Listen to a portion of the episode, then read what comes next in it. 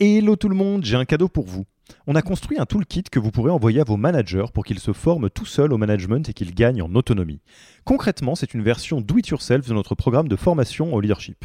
On a pris notre formation, on en a fait une version écrite sur Notion, une version vidéo avec plus de 9 heures de bonnes pratiques managériales et même une version podcast pour devenir super fort en management en faisant son running. Beaucoup de gens vendent ce genre de truc, nous on pense que ça doit être gratuit. Pour avoir accès à tous ces bonus, il vous suffit d'aller sur www.yaniro.co slash bonus, B-O-N-U-S, et on ne vous demandera même pas votre email. Sur ce, je vous laisse avec l'épisode du jour.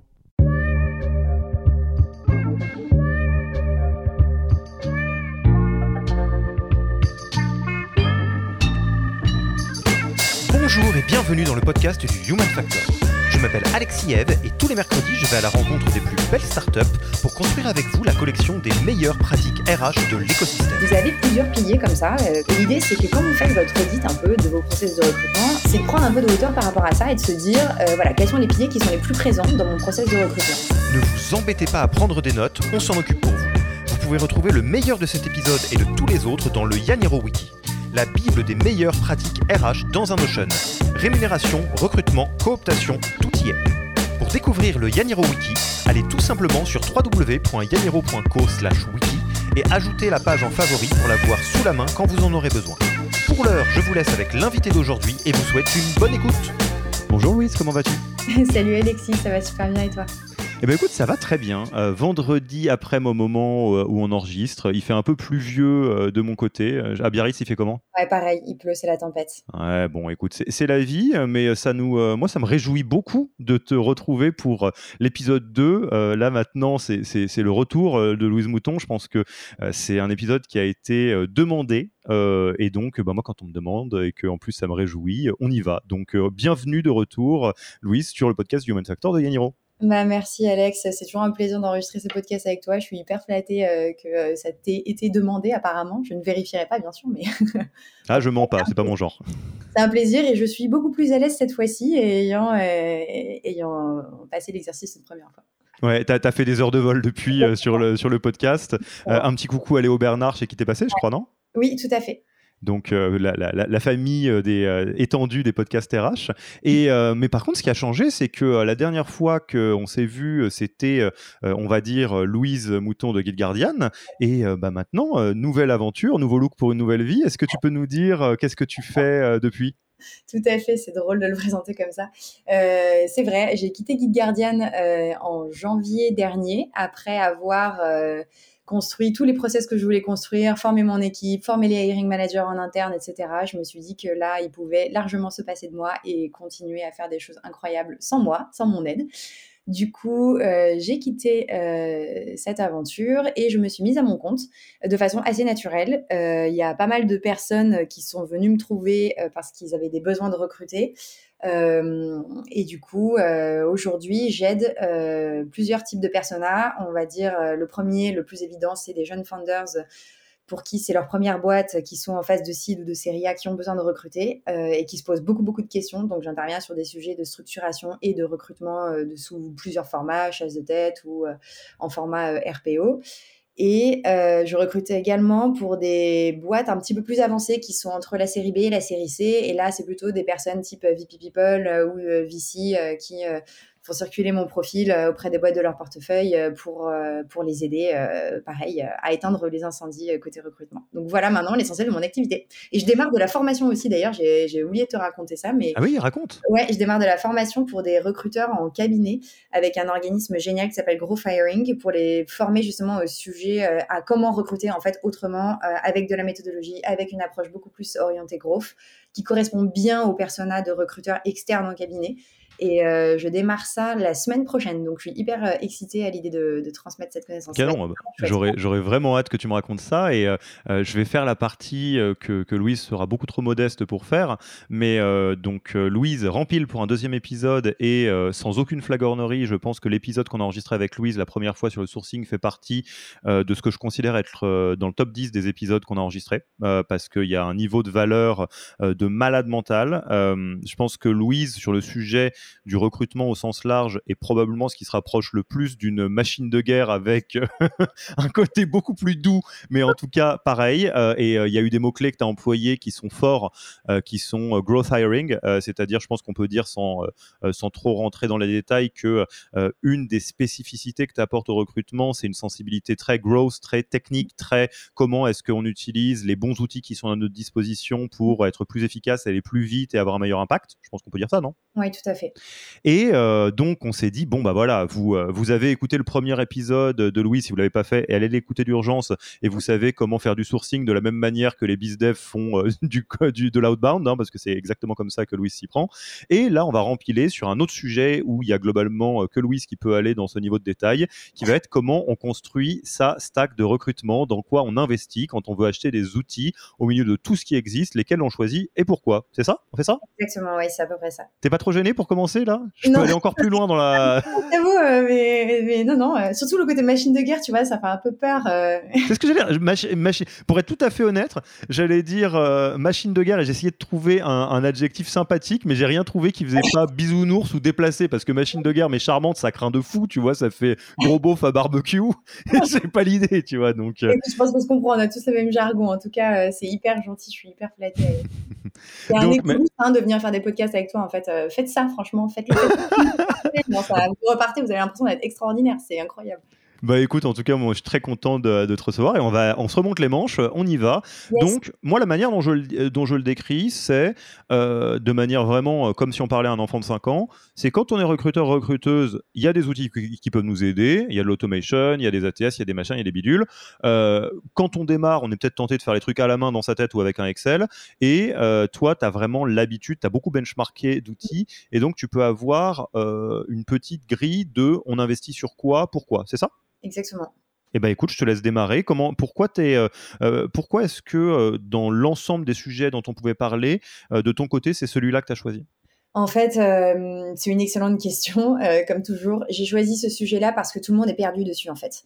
Et que je me rends compte que quand je parle à des... Et, chacun a, a son à sa sensibilité. Donc, euh, les personnes qui viennent du growth, euh, ils vont avoir des stacks d'outils 100% growth. Euh, des personnes qui viennent du monde RH vont avoir, on va dire, le basico-basique des, des, des softwares qui sont sur des marchés très matures. Euh, quand on débute, euh, on a une très lourde responsabilité, et ça j'en parlerai certainement peut-être dans un autre format en tant que premier recruteur dans une, dans une startup, c'est qu'on va faire des choix parce que euh, c'est sur nous que repose cette responsabilité. Et en fait, on a le pouvoir de créer un legacy négatif qui est extraordinaire et qui va certainement nous handicaper longtemps.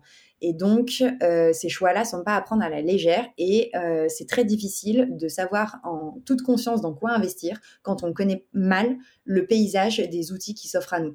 Et, le paysage d'outils, il est énorme. Tout le monde euh, courtise le recrutement. Tout le monde veut vendre à des recruteurs et à des, personnes à people. Mais le marché, déjà, il est, il est, mature. Donc, il y a énormément d'outils. Il est très, très fragmenté. Donc, tu as des outils qui sont spécialisés sur des petites verticales et qui s'interfacent mal les uns entre les autres. Et en fait, on n'a qu'un seul budget, en fait, en tant que département euh, people. Donc, on va se dire dans quoi on investit. Et j'entends des conversations autour de moi euh, que je trouve vraiment euh, en fait euh, pas approprié où, on se dit en fait mais mais dans quoi on investit? Est-ce qu'on investit dans une licence hyper chère LinkedIn recruteur qui va nous coûter 8000 euros par an? Ou est-ce qu'on investit dans un outil qui va nous permettre de mieux recruter sur GitHub? Ou est-ce qu'on investit encore dans ailleurs ou même dans une formation? Et en fait ce même budget, cette même enveloppe, je me rends compte que, que peut être utilisée à vraiment de, à mauvais escient en fait. Et, et c'est trop dommage parce que il y a des réponses à ces questions et euh, voilà, je prétends pas les avoir toutes. Hein. J'ai pas de benchmark tous les outils de la Terre. Hein. Spoiler alerte, mais j'ai quand même un petit voilà, avant-goût, euh, j'ai benchmarké des outils français, des outils anglais et des outils américains principalement, euh, qui s'adressent à des personnes à sales, qui s'adressent aussi à des personnes de recrutement. Euh, donc voilà un peu, et, là ce que je vais vous proposer aujourd'hui, c'est la synthèse de mes réflexions. Donc je fais pas parole d'évangile, hein. encore une fois. En plus, c'est un marché qui évolue vite, donc des outils, en plus avec l'intelligence artificielle, il y en a qui vont pop-up dans tous les sens. Va. C'était affreux ça. Non, mais ça va faire des rise and fall, c'est sûr. Il y a des outils qui vont naître, qui vont, euh, à mon avis, euh, faire des feux de paille très vite. Et puis, il y en a d'autres qui, plus long terme, qui vont durer, qui vont s'inscrire dans la durée, etc., qui vont vraiment révolutionner la façon dont on, encore, euh, dont on recrute, c'est sûr. Bon, en tout cas, voilà, là, c'est un peu une synthèse que je vais vous présenter aujourd'hui. Bah écoute, top, j'ai hâte parce que euh, je, vous le savez, moi je peux pas me prononcer sur la partie RH parce que je suis un moldu RH. Hein. je suis moi-même pas euh, professionnel de la RH, même si je passe beaucoup de temps euh, avec tous les RH de la French Tech et toutes les RH de la French Tech. Mais ce, que je, ce dont je peux témoigner, c'est que bah, tu parles, typiquement, tu parlais du mot-clé intelligence artificielle. rien que dans mon métier de, de chef d'entreprise, de CEO, c'est très, très, très difficile de résister au syndrome de l'objet brillant, c'est-à-dire un nouvel objet, un nouvel outil qui a l'air formidable, il y en a 10 par semaine. Euh, et euh, il suffit d'aller sur LinkedIn et ça va, être, ça va être le top 30 des trucs qu'il faut absolument faire. Et à la fin, je me rends compte qu'il y a quand même euh, une poignée d'outils qui résistent encore et toujours au, mode et qui sont ceux qui apportent le plus de valeur. Donc, je me semble-t-il, dans, dans le métier de recruteur-recruteuse, c'est ce que, un peu le deal de ce qu'on va faire aujourd'hui. Oui, tout à fait. Eh ben, écoute, on commence par quoi? Parce que j'imagine, si je te connais bien, qu'on commence pas par les outils, on commence par ce qu'on fait. Exactement. Euh, donc euh, moi, ce que je vous propose, euh, c'est un podcast un peu en trois parties. La première partie, on va en fait avoir amener une grille de lecture, c'est-à-dire analyser déjà ces piliers, les piliers sur lesquels on se repose pour recruter, parce que ces piliers-là, on peut les renforcer justement avec des outils ou avec des méthodologies ou, les deux. Et donc, on va déjà bien comprendre sur quels piliers on se repose et comment on peut les maximiser. Ensuite, on va parler, selon moi, un peu des grandes familles d'outils. Je vais essayer de vous donner ma grille de lecture de, des grandes catégories, qu'est-ce qui se place dans ces catégories-là? Et à la fin, euh, je vous partagerai un peu mes critères de prise de décision, en fait, euh, en fonction de quels critères on doit définir quelle typologie de stack on a envie de construire. Parce que l'idée, c'est que chacun puisse repartir avec euh, euh, quelque chose un peu sur mesure pour son organisation ou ses besoins. Euh, eh ben, top, hein. moi ça me va très bien. Je, je, je, sens que je vais être silencieux et que je vais te laisser parler. Hein. Ah bah non. non, non, tu t'inquiètes pas. on commence par euh, donc comprendre un peu ces, ces piliers, comprendre c'est quoi la, la manière dont on recrute, parce que c'est ça qui va définir un petit peu quel type d'outil on choisit, c'est ça? Oui, tout à fait. Donc j'ai choisi de vous parler d'un seul KPI aujourd'hui parce que bon, on les connaît tous ces KPI de recrutement, mais je trouvais que celui-ci c'était une bonne façon d'analyser, de faire un peu une de ces process, c'est le, le KPI de l'hiring mix. Donc en gros, euh, si vous prenez une année de recrutement, euh, une année passée dans votre organisation à recruter, vous allez analyser euh, les personnes que vous avez effectivement recrutées, de quelle source, de elles proviennent. Donc, parmi ces sources, on va diviser ça dans plus, en plusieurs piliers. Donc, tu vas avoir bien sûr le pilier de l'inbound. Donc, l'inbound, c'est les candidats qui postulent chez vous. Et là, je ne parle pas des sous-sources, hein, parce qu'on peut analyser ce qui vient de Welcome to Jungle, de Google, Indeed, euh, LinkedIn, euh, euh, qu'importe les, plateformes sur lesquelles ils ont postulé. on va parler également d'outbound. Donc, l'outbound, c'est la façon dont vous allez faire de la chasse. qui correspond typiquement à des entreprises qui ne sont pas encore suffisamment connues pour attirer des talents suffisamment qualifiés. Et donc, bien sûr que tout le monde fait de la chasse, c'est extrêmement important. Euh, on va parler Donc là, typiquement, euh, ce que tu as proposé dans l'épisode 1 qu'on a fait sur le sourcing. Exactement, exactement. Euh, l'épisode 1 se concentrait sur, en gros, comment faire de l'outbound d'une façon efficiente en ouvrant sur comment vous pouvez automatiser ça si c'est ce que vous souhaitez faire. Et donc là, on va prendre un peu de hauteur par rapport à ça, on va analyser un peu le reste et, et voir aussi d'autres façons de faire sans automatisation pour faire quand même de l'outbound de façon efficace. Hmm. Euh, on parle aussi de referral, euh, donc euh, tout ce qui va être cooptation, qui est hyper important, qui arrive dans un second temps dans votre organisation, parce que si vous avez très peu de personnes, bah, il n'y a personne pour coopter personne, donc ça vient selon moi dans un second temps. Euh, on parle aussi des sources payantes, donc ça va être euh, les chasseurs externes, euh, les cabinets qui vont vous aider, et on parle aussi de éventuellement de stages, de personnes que vous embauchez en tant que stage et qui sont transformées en CDI et qui pour certaines entreprises sont est un levier vraiment très très important. donc vous avez plusieurs piliers comme ça que vous pouvez définir dans votre organisation. Et l'idée c'est que quand vous faites votre audit un peu de, de vos process de recrutement, c'est de prendre un peu de hauteur par rapport à ça et de se dire, euh, voilà, quels sont les piliers qui sont les plus présents dans mon process de recrutement. Euh, sur une année type, euh, admettons, j'ai recruté, je ne sais pas, 100 personnes, 50 personnes. D'où viennent ces 100 personnes? Quelle est la proportion de candidats que j'ai recrutés qui viennent d'inbound, d'outbound, de referral, de stage, de sources de recrutement payantes, etc. Ce que ça va vous dire, c'est que ça va vous, ça va vous permettre de voir en un instant quels sont vos piliers forts, c'est une chose, mais quels sont ceux aussi desquels vous dépendez. C'est-à-dire qu'il y a énormément de, il y a une grosse proportion de, personnes qui nous écoutent qui, pour sûr, euh, euh beaucoup sur, euh, dépendent beaucoup de la outbound. Donc vous allez avoir des pourcentages de candidats recrutés sur des métriques de chasse qui certainement vont être importantes. Ça veut dire deux choses. Ça veut dire que, un, a priori, vous savez plutôt bien faire de la chasse, c'est une chose. Et deux, ça veut dire que vous dépendez énormément de la chasse. Donc, l'idée, c'est de se dire, c'est de voir en fait, de surveiller l'évolution de ces piliers dans le temps et de vous mettre des efforts à certains endroits pour réduire un petit peu la dépendance à vos piliers d'un point de vue stratégique et de faire en sorte que du coup, quand il y a un pilier qui est plus faible, eh ben, l'autre fonctionne également, sachant que vous n'allez pas déduire la même euh, intelligence entre guillemets de cette analyse sur tous vos besoins de recrutement. Si vous avez une boîte vraiment scindée en deux, dans laquelle vous avez d'un côté des métiers ultra pénuriques et de l'autre côté des métiers peu qualifiés dans lesquels vous allez avoir énormément d'inbound, ça a plus de sens d'analyser cette métrique euh, sur ces deux euh, périmètres distincts. parce que vous allez, enfin c'est tout simplement stratégique, vous n'allez pas mettre les mêmes efforts aux mêmes endroits parce que ça correspond à des besoins différents. Donc attention à ça, vous pouvez euh, prendre un peu de, enfin, aller dans un peu plus de finesse concernant l'analyse de votre propre organisation. Dans le use case de Geek Guardian dans lequel j'étais avant, tous les postes étaient pénuriques, y compris dans les équipes sales, dans les équipes marketing. On avait des ingénieurs partout. Il y a, Bienvenue dans la French Tech. C'est la galère de recruter tout le monde. Euh, chez nous, c'était c'était ça. Euh, après, j'ai travaillé pour d'autres euh, clients dans lesquels je me rends compte que c'est pas nécessairement le cas, qui sont pourtant des entreprises tech, mais dans lesquels il y a des énormes volumes de candidats entrants à droite et aucun à gauche. Et donc dans ces cas-là, ça a du sens de, de regarder ça de façon séparée. Et du coup, pourquoi je vous parle de ces fameux piliers? Parce que en fait on va un peu rentrer euh, dans, chacun de tout ça pour, euh, pour comprendre euh, comment on peut augmenter ses piliers, comment on peut être plus efficace et en utilisant du coup quels outils? Puisqu'au final, le but, c'est que vous repartiez avec une boîte à outils de qu'est-ce que vous pouvez construire comme stack pour répondre à quels besoins. Mais alors sur ça, euh, déjà, je, serais, très content d'approfondir un peu le sujet. Pour euh, donc, on va vraiment se concentrer sur la stack, mais euh, il y a évidemment de la stratégie de recrutement derrière. je vais faire le parallèle avec la vente, évidemment, parce que c'est un sujet que je connais mieux. Enfin, on va dire qu'on a plus de prospects que de candidats chez Yaniro, parce qu'on est une petite boutique. Est-ce que la, logique sous-jacente, c'est de maîtriser l'investissement que tu vas faire dans la stack d'outils pour être en, accord avec le retour sur investissement. Dit autrement, euh, si euh, tu es déjà super solide en outbound et qu'il y a 80% euh, de tes candidats et candidates qui viennent de l'outbound, ça peut faire sens de venir renforcer ça, l'accélérer avec de l'investissement. Tu as la lecture complètement inverse qui est toujours une lecture stratégique, qui est de dire si je suis à 80% sur de l'outbound, ça veut dire que je suis trop dépendant de ce canal-là et qu'il faut commencer à, à travailler le referral ou l'inbound par exemple et donc, je travaille ma stratégie. Et quand ma stratégie, on va dire à la mano, commence à avoir un peu la, de, la, de, la, force, euh, je l'accélère avec des outils. C'est comme ça que tu le dirais ou tu le dirais totalement différemment? Non, je le dirais comme ça, euh, mais je nuancerais la chose. C'est-à-dire que vous avez des moyens qui représentent souvent votre équipe. En fait, c'est une bande passante dans le temps qui correspond à des salaires, donc ça a un coût aussi. Euh, et euh, vous pouvez, euh, en fait, comment est-ce que vous savez que vous êtes vraiment efficace sur de la chasse? C'est pas que le résultat en bout de chaîne, ça va être le, coût de ce que vous allez investir dedans, en fait, ce qui va faire la différence.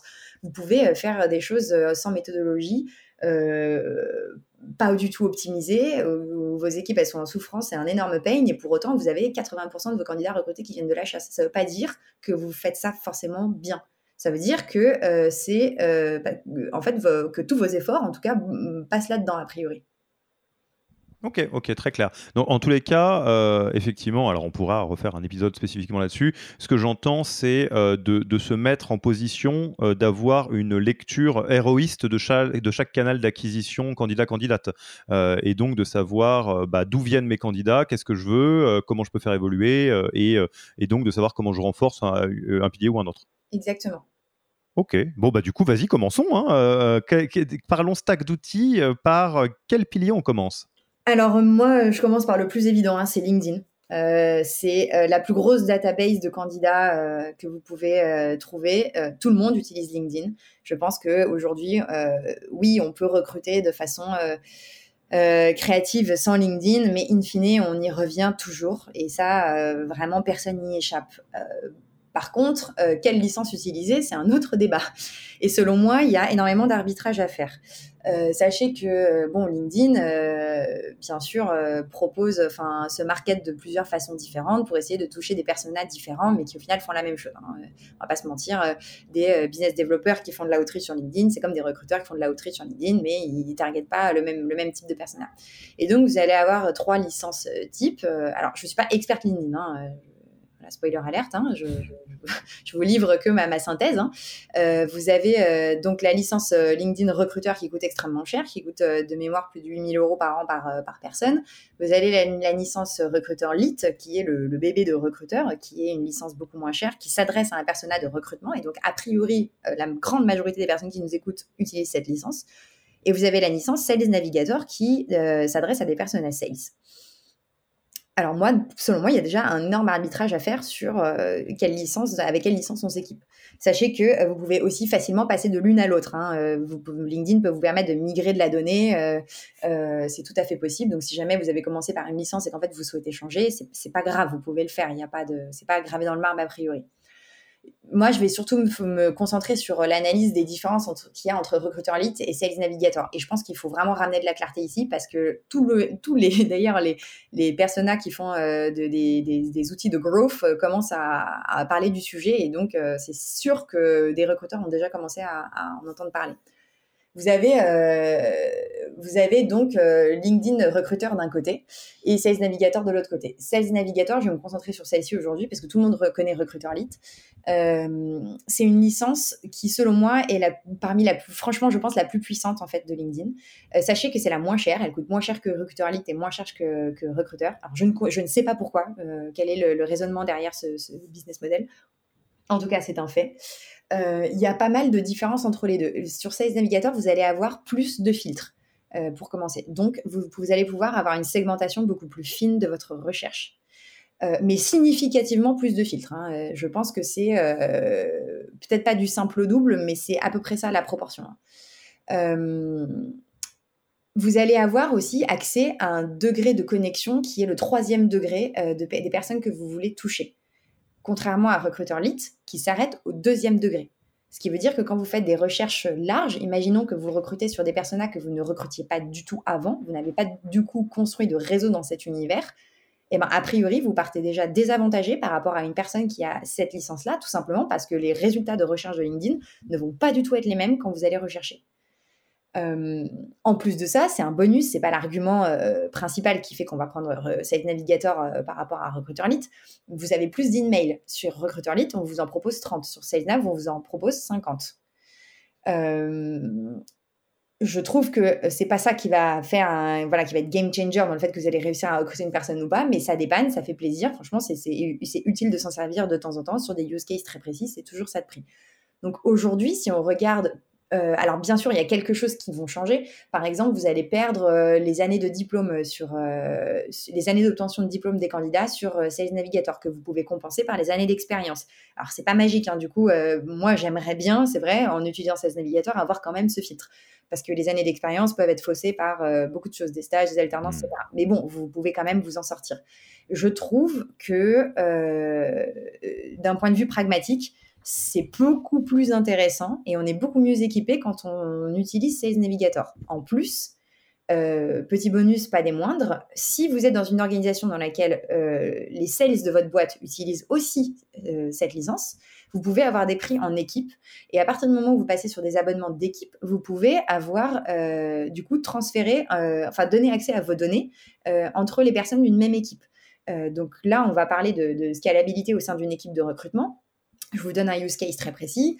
Euh, votre équipe de recrutement grandit, vous avez des recruteurs qui chassent sur les mêmes rôles. Euh, comment vous assurez-vous que les recruteurs euh, ne, ne, ne, contactent pas les mêmes Ne contactent pas les mêmes personnes. Et quand bien même ils contactent les mêmes personnes, en vrai, est-ce que c'est vraiment négatif? Moi, je pense pas. Je pense qu'un candidat, c'est flatteur pour lui, ça lui fait un ego boost. Souvent, ça permet de débloquer des calls, donc c'est pas très très grave. Par contre, si vraiment vous voulez pas faire exactement la même chose et vous assurer que vous dupliquez la bande passante en ayant deux recruteurs sur le même poste et que, et que et qu'ils vont contacter des personnes différentes, et ben vous pouvez tout à fait construire des listes de prospects dans Sales Navigator et donner accès à votre euh, copain euh, qui est dans votre même équipe pour que lui choisisse d'exclure les candidats qui sont présents dans cette liste. Donc, en fait, le traitement des doublons, vous allez le faire à la source, c'est-à-dire dans LinkedIn. Vous n'allez pas le faire plus tard dans vos ATS ou d'autres outils. Vous pouvez gérer le problème à cette source. Et ça, c'est énorme. Euh, et peu de gens le font. Sachez que vous pouvez aussi faire ce qu'on appelle de l'account-based recruiting. Donc, c'est le parallèle du, de l'account-based marketing. Donc, votre équipe marketing dans une organisation, il y a de grandes chances qu'elle euh, s'adresse à elle est divisée les personas de clients, de prospects clients qu'elle veut adresser. Et donc, admettons qu'elle se concentre sur une seule industrie ou une, une industrie et une taille de boîte spécifique elle va aller euh, du coup euh, targeter certains profils très précis. Et nous, c'est ce qu'on souhaite faire. Par exemple, euh, use case très précis dans le, dans le recrutement. je recrute des développeurs sur une stack précise. La première chose que je vais aller faire, c'est aller regarder sur Welcome to the Jungle ou d'autres sites qui sont les entreprises qui codent dans cette stack pour aller démarcher des profils de, de, ces entreprises-là. Sauf que c'est hyper chiant de rentrer à la mano un nom par un nom de boîte tout le temps dans LinkedIn euh, pour euh, filtrer euh, et, recruter, et contacter que des personnes qui font partie de ces boîtes-là. Donc, ce que je peux faire par contre, c'est que je peux aller scraper de la donnée sur. je peux scraper la page de Welcome to Jungle par exemple, créer un CSV à partir de ça, cleaner un peu mon CSV, et ensuite importer ce CSV dans LinkedIn Sales Navigator, ce qui est extraordinaire, que j'ai découvert tard. Hein. Euh, je te dis, euh, vraiment, je n'avais pas craqué ce problème à 100% quand j'étais chez Guide Guardian. Parce que c'est une petite feature et qui passe inaperçue et, et, qui, et qui n'est absolument pas possible de faire dans Recruiter Lite. On ne peut pas importer de CSV dans Recruiter Lite. On peut le faire dans Sales Navigator. Donc pour ceux qui ont cette licence et qui certainement ne le savent pas, allez jouer avec, vraiment, c'est génial. Ça vous permet après de sauvegarder vos recherches et d'avoir en fait des, des, critères qui sont déjà industrialisés et sur lesquels euh, vous allez juste à changer quelques mots-clés euh, ou, à, ou, à, refuser les personnes que vous avez déjà rencontrées et comme ça, euh, bah, gagner un temps mais infini sur la préqualification de vos audiences. Top. question hyper néophyte que je me posais pendant que tu parlais. si ça vient en premier, c'est, j'imagine que c'est une pièce maîtresse du mix, hein, globalement LinkedIn, enfin la licence payante LinkedIn ça, c'est le cas, quel que soit ce qu'on veut faire, outbound, inbound, referral, tout ça? En fait, euh, quand bien même euh, on a un inbound qui fonctionne bien, euh, il, y a, de grandes chances que vous publiez des offres d'emploi sur LinkedIn et que votre compagnie, de toute façon, elle soit présente aussi, qu'elle ait une page LinkedIn. Donc, LinkedIn, on n'y coupe pas. Hein, ok, on, on achète. juste, si tu l'as de tête, SalesNav, combien? Je ne me rappelle plus. moins cher que Recruiter et Recruiter Lite. Voilà. ça, je peux vous le garantir. Euh, je peux vous le garantir. Et, et après, euh, voilà, il y a des prix à gratter quand vous avez des abonnements d'équipe et tout ça. On rentre dans une dimension. On, a bien noté la technique de on est plein parce qu'on est les commerciaux et les recruteurs. Ça, c'est une bonne idée. Euh, ok, trop bien. Donc, on, achète la licence et on n'y coupe pas. C'est le premier endroit où investir. Après, selon son mix, on va, on, va acheter quoi? Alors, si on. alors, bon, il y a de très grandes chances que vous alliez investir à un moment ou à un autre dans un ATS. Donc là, euh, on est encore hein, dans le fait d'expliquer un peu les grandes familles d'outils. Mmh, mmh, mmh. Euh, on fera le parallèle, si tu veux, avec la stratégie et, le niveau de, maturité et son besoin un peu après. Euh, donc, les ATS, pour tout le monde utilise les ATS aujourd'hui dans Startup, hein, donc c'est des Applicant Tracking System. Le positionnement sur le marché d'un ATS, qu'il faut bien comprendre, c'est qu'il va vous permettre, pour moi, ça a deux propositions de valeur vraiment très très fortes. La première, c'est que ça permet de multidiffuser des annonces partout en deux clics. Donc, ça va vous permettre de vous faciliter la vie, en fait, et d'avoir des candidats qui viennent à vous. Et ça, je l'ai compris, pareil, hein, j'étais newbie moi quand j'ai commencé, donc je l'ai compris assez tard. C'est-à-dire que même si vous êtes une petite équipe avec peu de besoins de recrutement et que vous pouvez faire les choses à la mano, etc., si vous n'achetez pas d'ATS, qui vous pouvez investir dans un ATS pas très cher, qui vous coûtera peut-être juste 3000 euros à l'année, bah, en fait, juste vous vous privez d'avoir de, des candidats qui postulent chez vous. Donc, si en fait, si vous ne proposez euh, aucune solution pour que les gens puissent postuler chez vous, et des solutions qui soient avec des annonces qui soient assez bien référencées, bah, ça va être beaucoup plus compliqué a priori pour vous. Donc, déjà, première proposition de valeur, c'est rendre les annonces visibles de façon très facile.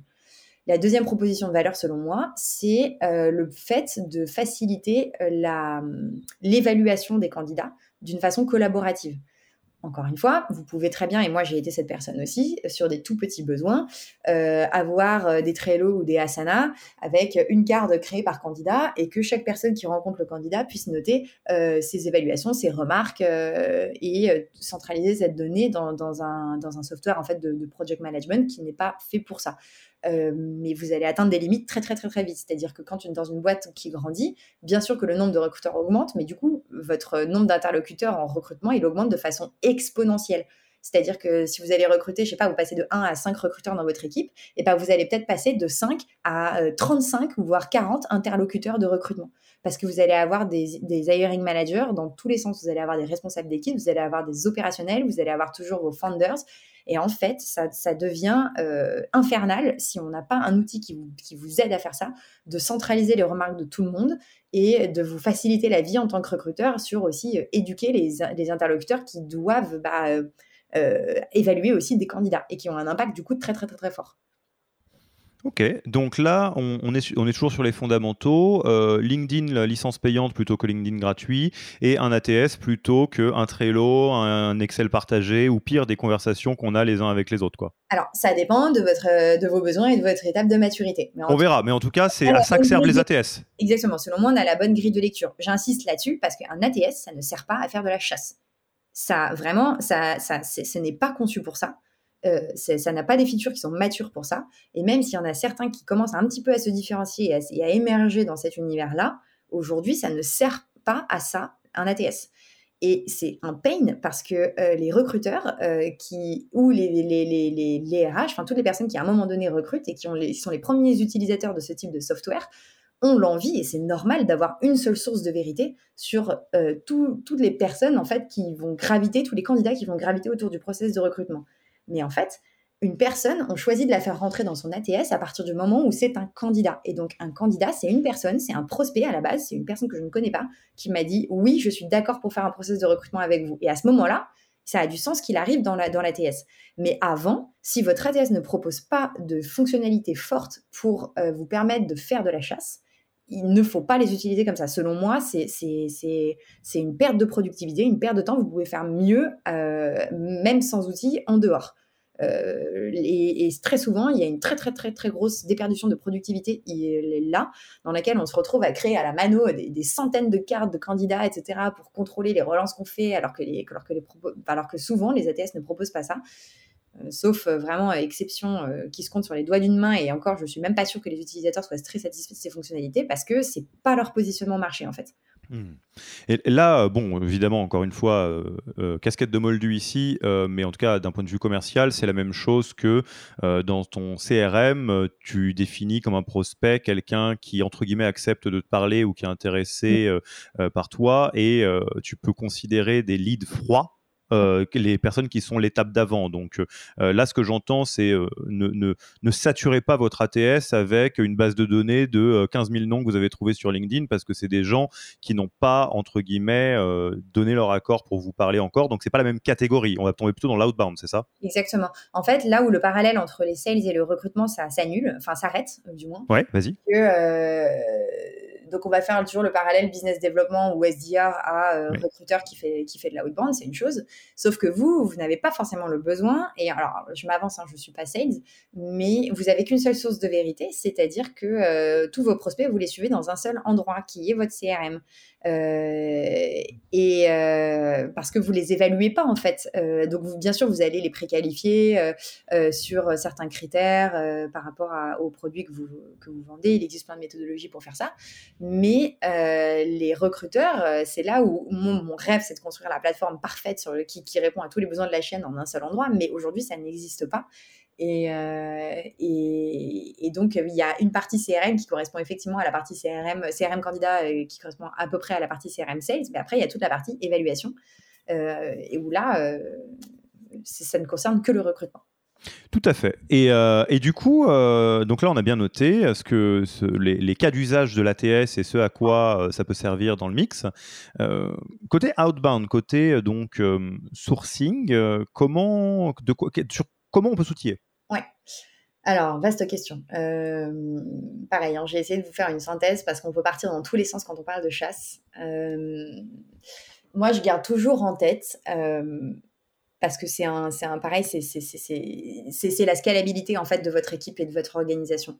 Euh, on peut avoir euh, sa petite cuisine, ses outils, euh, être super content de son, de son organisation tout seul. Mais à partir du moment où on devient manager d'équipe et où en fait on doit recruter beaucoup de personnes dans son équipe qui vont faire la même chose, on commence à vite faire face à des problèmes de, d'interfaçage de ces, de ces licences. Il y en a certaines qui sont pas du tout conçues pour fonctionner en équipe. On commence à avoir des problématiques aussi de suivi de performance de son équipe. En tant que manager de recruteur, c'est hyper important que j'ai une vision assez facile hein, de, de, où en sont mes équipes dans leurs objectifs sans avoir à, provoquer des dizaines de réunions et à leur demander de rentrer de la, data euh, à la main dans des tableaux Excel. Je, veux pouvoir avoir en trois clics euh, une vision aussi avec du coup une, une granularité de permission d'accès qui me permet de le voir. Euh, donc, je vais synthétiser cette analyse sous deux axes, la stack automatisée et la stack non automatisée. Donc, en stack d'automatisation, on peut utiliser des outils euh, qui s'adressent soit euh, plutôt à des profils sales, soit plutôt à des profils recruteurs. Euh, sachez que donc faire du growth dans le recrutement, c'est encore très nouveau et du coup, beaucoup d'outils ne s'interfacent mal avec des outils de recrutement. donc, on peut utiliser des outils d'automatisation type euh, LGM, donc la Growth Machine pour ceux qui nous écoutent, type euh. Euh, et ces deux exemples, par exemple, parlent, enfin s'adressent par défaut à des, à des commerciaux, ne s'adressent pas à des recruteurs. Donc, ils ne s'interfacent pas avec des licences LinkedIn recruteurs lit. Ils, ne, ils ne s'intègrent qu'avec des licences Sales Navigator. Euh, et vous allez voir pourquoi j'ai commencé par LinkedIn, parce qu'en fait, c'est une question stratégique euh, centrale euh, autour desquelles, quand vous commencez par choisir votre licence LinkedIn, bah, en fait, ça va déterminer un peu par défaut tout ce que vous allez pouvoir construire autour. et il y a un autre outil français qui s'appelle crew.work. Coucou à Amine, le CEO qui nous écoute, qui, lui, s'adresse à des personnages recruteurs et qui euh, se brand un peu comme un CRM euh, de recrutement, mais dans lequel on peut automatiser ses campagnes. Donc, on va automatiser ses campagnes et multicanales. Donc, comme on a parlé la dernière fois ensemble, essentiellement sur deux canaux principaux qui sont euh, les mails et les messages LinkedIn. donc, soit on peut se construire une petite stack automatisée avec les process qui vont bien autour de ça, euh, mais on fera face aussi à des, à des limites. Hein. C'est pas magique l'automatisation. Par exemple, euh, bien sûr que quand vous allez automatiser, vous allez euh, du coup définir, enfin diviser votre audience en plusieurs niveaux de, de, personnalisation requis, on va dire. bien, bien sûr, l'art de faire d'automatisation, c'est de, de, le faire bien, que ce soit naturel, qu'on dise des choses pertinentes à toutes les personnes qu'on contacte. Évidemment, on n'envoie pas des messages euh, mal fait euh, à la terre entière. C'est pas du tout ça la philosophie. Par contre, il y a certains euh, postes qui sont très très très très pénuriques et pour lesquels je chasse en ce moment, par exemple, et qui me forcent à sortir de cet outil parce que je ne peux pas l'automatiser.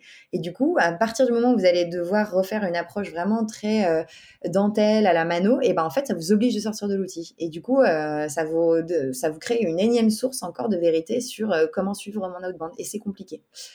Donc voilà un peu les limites euh, de l'automatisation. L'autre limite de l'automatisation, sachez aussi que ce n'est pas autorisé par LinkedIn. Ce n'est pas illégal de faire de l'automatisation, c'est juste que LinkedIn ne leur permet pas. Donc en fait, on fait face à des softwares qui sont sans cesse en train de jouer au chat et à la souris avec les limites de LinkedIn, qui, euh, tant qu'ils sont trop petits pour être remarqués par LinkedIn, passent, mais euh, pour lesquels la durabilité dans le temps, elle est selon moi assez touchy en fait et ils répondent à un, pain qui est énorme, mais euh, c'est pas ce qui, selon moi, est de plus euh, pérenne dans le temps. Donc, encore une fois, c'est pour ça qu'on va arriver au bout de ce podcast après sur euh, à quel niveau de maturité et quel besoin, quel volume est-ce qu'on investit dans quoi. Donc, mmh. selon, donc J'interromps l'épisode une petite seconde pour vous rappeler que si vous voulez envoyer à vos managers la version Do It Yourself de notre formation en management, il vous suffit d'aller sur www.yaniro.co slash bonus B-O-N-U-S. Sur ce lien, vous trouverez gratuitement toute notre formation en version vidéo, podcast et la boîte à outils du management Notion qui était jusqu'alors réservée aux managers conformés. On n'aime pas vendre des secrets, on préfère vous les offrir et parier que vous bosserez avec nous si vous voulez les implémenter plus vite. Sur ce, retour à l'épisode voilà, l'automatisation répond à énormément de, de et amène énormément de valeur, mais il a aussi ses limites et qui sont quand même réelles et il faut en avoir conscience euh, quand on investit pour sa propre boîte parce que, bah parce que quand c'est pas sa propre boîte et que c'est la boîte de quelqu'un d'autre, euh, on a une responsabilité par rapport à ce qu'on va créer euh, comme valeur ou comme legacy plus tard. Donc ça, c'est la partie automatisation. Et effectivement, alors je fais un, petit disclaimer parce que vu que cet épisode va encore être très dense en, contenu et en valeur, on, ne va pas répéter trop des choses qu'on a vues. Si le principe même du sourcing, c'est un peu alien pour vous et que vous voyez pas comment, enfin de quoi on parle quand on parle de Wallaxy, quand on parle de la grosse machine, et, plus généralement de qu'est-ce que ça veut dire aller adresser un grand volume de candidats potentiels ou de candidates potentiels euh, grâce à de l'automatisation. Je vous renvoie encore une fois à l'épisode qu'on avait enregistré la première fois dans lequel Louise rentre en long, en large et en travers sur les principes de comment faire ça, mm-hmm. indépendamment des outils, parce que comme on l'a bien vu, il y a d'autres outils qui vont euh, euh, servir là-dessus. Donc ça, c'est la partie automation. tu parlais aussi sur l'outbound de, des outils qui sont plus focus CRM. Oui.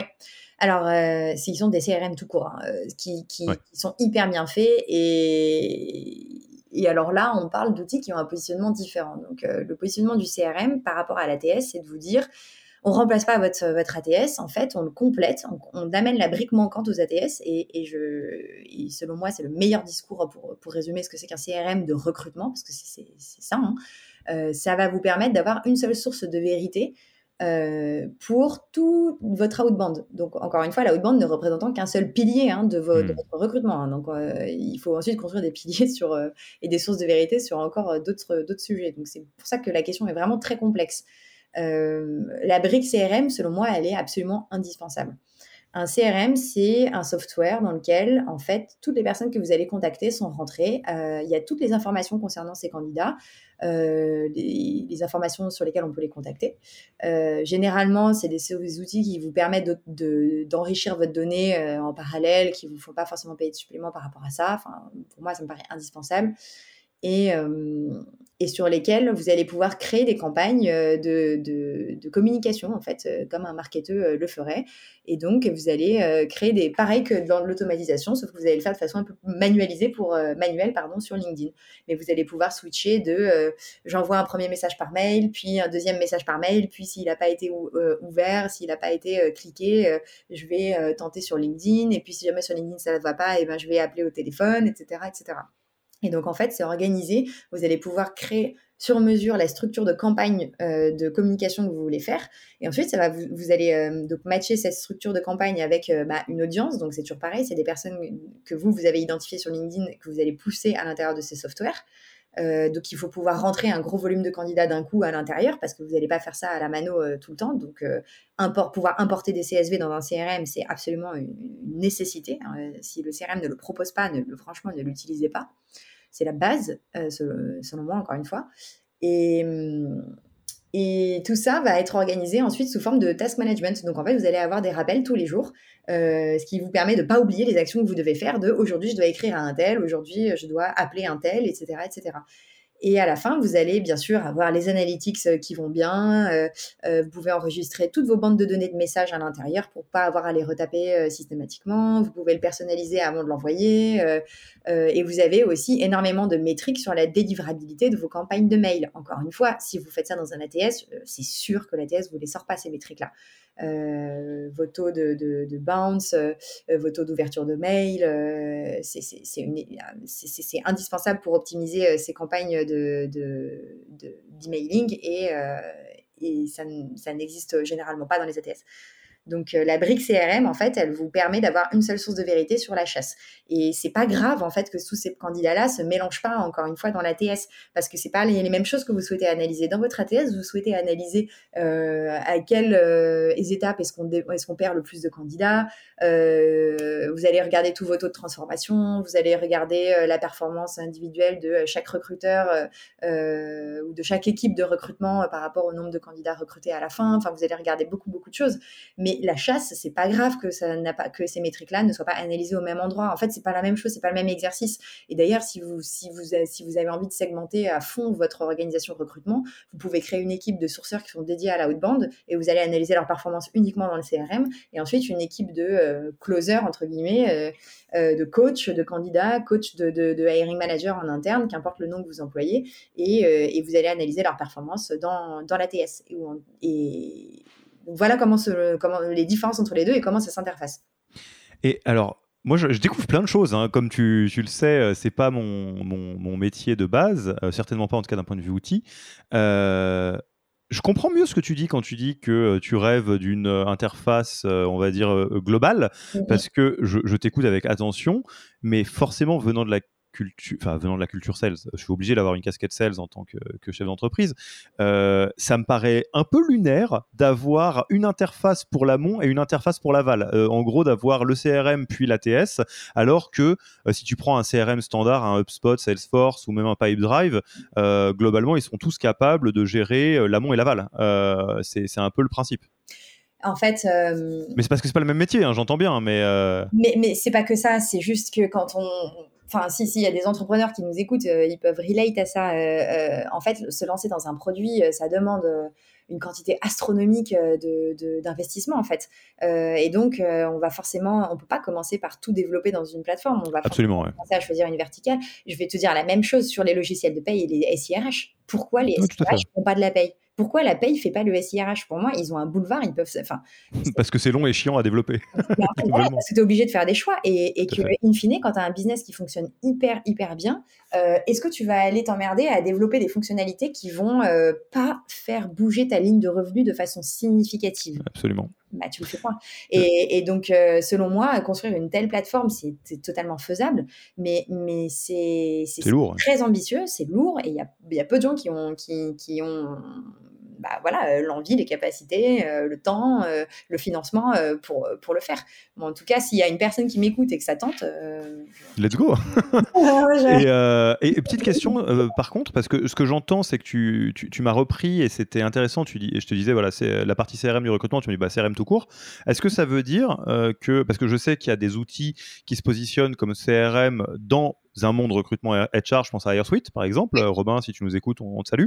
Euh, mais il y a des CRM tout court. Donc, est-ce que euh, si je suis vraiment sur un use case recrutement, euh, je prends une licence AirSuite ou Pipedrive, HubSpot ou Salesforce? Les deux sont interchangeables ou pas du tout? Alors, pareil, question existentielle que je me suis posée pendant longtemps. Hein, donc, on a heureusement aujourd'hui des gens modernes qui font avancer les choses, comme AirSuite que j'adore. donc, grosse dédicace à toute l'équipe d'AirSuite. Je précise que je ne leur fais pas de pub, hein, je n'ai aucune relation commerciale avec eux. Ah, on a juste de la tendresse, c'est juste des gens qu'on aime bien. Euh, voilà, et qui sont vraiment très pointus et qui sont courageux parce qu'à la base, ils viennent pas du monde du recrutement, donc euh, c'est vraiment génial d'amener de, d'amener de, la valeur comme ça. Donc il y a les CRM Sales, on a du HubSpot, Pipedrive, Loxo, euh, Salesforce, etc., qui vont tous s'intégrer avec les outils d'automatisation parce que quand une campagne automatisée, elle se termine, bah, il faut pousser la donnée quelque part. Donc c'est soit vous le faites dans un spreadsheet, soit vous le faites dans un CRM. Donc ça rajoute encore une brique. Euh, vous avez des CRM recrutement, HireSuite, euh, qui est français. Vous avez Sourcewell qui est UK. Vous avez GEM, G-E-M, qui est américain et qui est, euh, alors pour moi, euh, l'Eldorado de, Pour moi, c'est des entrepreneurs qui ont poussé le sujet comme personne d'autre pourra le pousser aussi loin. Mais voilà, c'est un positionnement enterprise grade. La licence coûte très très cher, mais les analytics derrière sont monstrueuses. Enfin, vraiment, c'est aller faire des démos juste pour voir à quoi ça ressemble, c'est extraordinaire. Euh, en tout cas, euh, donc bah, tout dépend de euh, est-ce que vous voulez faire de l'automatisation euh, ou pas. parce que si vous voulez faire de l'automatisation, donc il y a de grandes chances que vos outils ne s'interfacent pas avec des licences recruteurs, et donc ils vont s'interfacer avec des licences Sales Navigator, et donc ils vont s'interfacer avec des CRM Sales. Donc attention, un peu, je dis un peu de danger là, c'est que pareil, suivant la pérennité de votre entreprise, vous pouvez soit construire une stack Sales en fait, soit construire une stack People. et pendant longtemps, je me suis dit, mais c'est terrible, on va jamais réussir à faire les deux. Euh, en fait, il faut que je fasse des trucs en diagonale et que je marie euh, l'un et l'autre et, et on va jamais y arriver. Et donc euh, aujourd'hui, et je me suis assurée de checker ça avant de parler d'AirSuite aujourd'hui, par exemple, mais c'est que AirSuite s'intègre à une licence Sales Navigator. Donc Bravo les gars. voilà, c'est génial. sachez que les outils d'automatisation qui commencent à s'intéresser énormément aux personnes à recruteurs, comme la Growth Machine, Walaxy, etc., euh, commence à réfléchir au fait de s'intégrer avec des licences recruteurs lit pour ouvrir aussi euh, l'automatisation à des recruteurs. Donc en fait, les barrières qui existent aujourd'hui, euh, d'ici max un an, elles vont toutes tomber selon moi. Et on aura le luxe de faire ce qu'on veut. en tout cas, partir sur un CRM Sales, je le déconseille. Vous allez devoir bidouiller des choses. en plus, il y a pareil, il y a une grande euh, euh, proportion de chances que vous utilisiez la même, le même euh, CRM que le CRM Sales de votre organisation Sales. Attention à la perméabilité des données, vous risquez de hmm. voyager des données dans les deux sens. et de créer beaucoup de bazar à l'intérieur, c'est sensible quand même aussi. Donc tout dépend du nombre de personnes qui ont les mains dessus. Là, on rentre dans des sujets ops euh, au sens euh, quasi euh, ingénierie du terme. moi, je pense quand même que par prudence, c'est bien d'avoir deux stacks quand même bien distinctes. Et si vous pouvez le faire côté people, bah, en vrai, pourquoi s'en priver quoi? Vraiment, si vous pouvez avoir la meilleure licence LinkedIn, avoir un top ATS et un top CRM qui s'interfacent entre eux, pour moi, vous avez tout gagné. Quoi. Et je, je, fais une un tout petit écart pour euh, les personnes qui sont peut-être les moins technophiles, euh, qui nous écoutent euh, et qui sont peut-être pas sinon je pense pas perdu dans ce qu'on est en train de dire parce que c'est pas c'est très euh, didactique, mais euh, qui se pose la question de pourquoi est-ce que euh, Louise insiste autant sur l'interfaçage, sur bon bah si vous avez SalesNav, ça veut dire que ça parle à ça et que ça parle pas à ça, etc. Et qu'on se dit oui mais est-ce si grave? Si vous n'avez pas trop l'habitude de connecter des outils un peu d'automation ou de no code les uns avec les autres, faut bien comprendre que à partir du moment où les outils s'interfacent pas, ce que ça veut dire, c'est que vous allez devoir faire des copier-coller. Mm. Euh, pour euh, faire transiter manuellement de la data euh, du, de la, du bout de la chaîne de l'outil 1 vers le début de la chaîne de l'outil 2, et que 1, c'est très long et très chiant, et 2, c'est l'endroit où on fait plein d'erreurs. Exactement. Donc c'est pour ça en fait que ça vaut la peine quand on crée une stack d'outils de se dire ok on réfléchit deux minutes avant de commencer pour que tout parle à tout. Ah mais toujours en fait vous devriez même faire un pour les personnes qui ont qui en fait ce qui est ça ce qui est difficile c'est que quand on il n'y a que l'expérience qui te, qui te l'enseigne. Hein. Moi, j'ai appris ça euh, de hard way. Hein. Euh, c'est que j'ai pris des calls avec des gens hyper pointus euh, qui managent des équipes de growth dans des grosses scale-up et tout ça et qui m'ont dit Waouh, mais ton sujet, il est. En fait, je savais même pas qu'il existait. quoi. J'avais sous-estimé l'importance. Et en fait, faites un schéma, vraiment faites des dessins de à quel endroit quelles données arrivent, parce qu'il y a des sujets de données entrantes, puis après il y a des sujets de données sortantes. donc il y a des outils qui communiquent dans un sens, mais pas dans les deux sens. Par exemple, toutes les données, tous vos candidats de CRM, vos prospects CRM, vous allez, admettons que vous avez un CRM génial qui s'interface très bien avec votre ATS, il va vous permettre d'envoyer euh, le candidat euh, vers euh, le candidat qualifié vers votre ATS parce que le processus de recrutement démarre. Mais ensuite, quand vous allez rechercher dans votre database euh, ATS par exemple euh, ou même euh, CRM pour retrouver d'anciens d'anciens candidats est-ce que vous allez voir dans votre CRM que un tel il a bien été évalué dans, votre ATS en fait, il faut que les données voyagent dans les deux sens idéalement et que les doublons se traitent du coup à bah, soit à un endroit et où ce soit très clair, soit à tous les endroits. Sachant que quand vous avez fait ça, et que vous maîtrisez très très bien euh, les outils, euh, bien sûr, ça vient avec une méthodologie après. Qu'importe la stack que vous construisez, il doit y avoir une méthode de comment bien l'utiliser pour éviter justement de faire des erreurs. Il faut qu'elle soit documentée et ensuite il faut qu'elle passe à l'échelle. Donc il faut que vous puissiez euh, être capable de le restituer à votre équipe ou à vos collègues. et en, in fine, ça crée un peu une règle en fait de comment, comment on utilise tout ça. Mais tant qu'on ne l'a pas, c'est compliqué et le passage à l'échelle en équipe sera difficile. Parce que tout le monde va venir vous voir avec des questions et des, use cases différents. Et si vous n'avez pas un consensus, euh, bah, vous allez un peu galérer. Quoi. Ça ne veut pas dire que vous n'allez pas atteindre vos objectifs, mais, mais vous allez le faire euh, euh, de façon un peu plus dure. Et on a envie de pouvoir se reposer, de se dire, OK, les outils, c'est pas censé être prise de tête. Les outils, c'est, hmm. les outils, c'est censé régler vos problèmes. Vous avez envie d'être, d'avoir le, en fait, le confort d'esprit, d'être, de pouvoir vous concentrer sur votre valeur ajoutée à vous, qui est autre, autre part, en fait. Donc là, on a, on a travaillé les bases sur les licences, les licences LinkedIn. Euh, on a adressé donc euh, la partie ATS, la partie mm. comment on gère euh, le sourcing, la chasse. Est-ce qu'il y a d'autres familles d'outils qui correspondent à des, à des familles de, de, de mix de recrutement? Il en existe plein qui, selon moi, sont des, sont des plus petits outils qui vont graviter autour de tout ça. Donc, dans, dans le growth, il y a beaucoup, beaucoup d'autres outils dont on peut parler.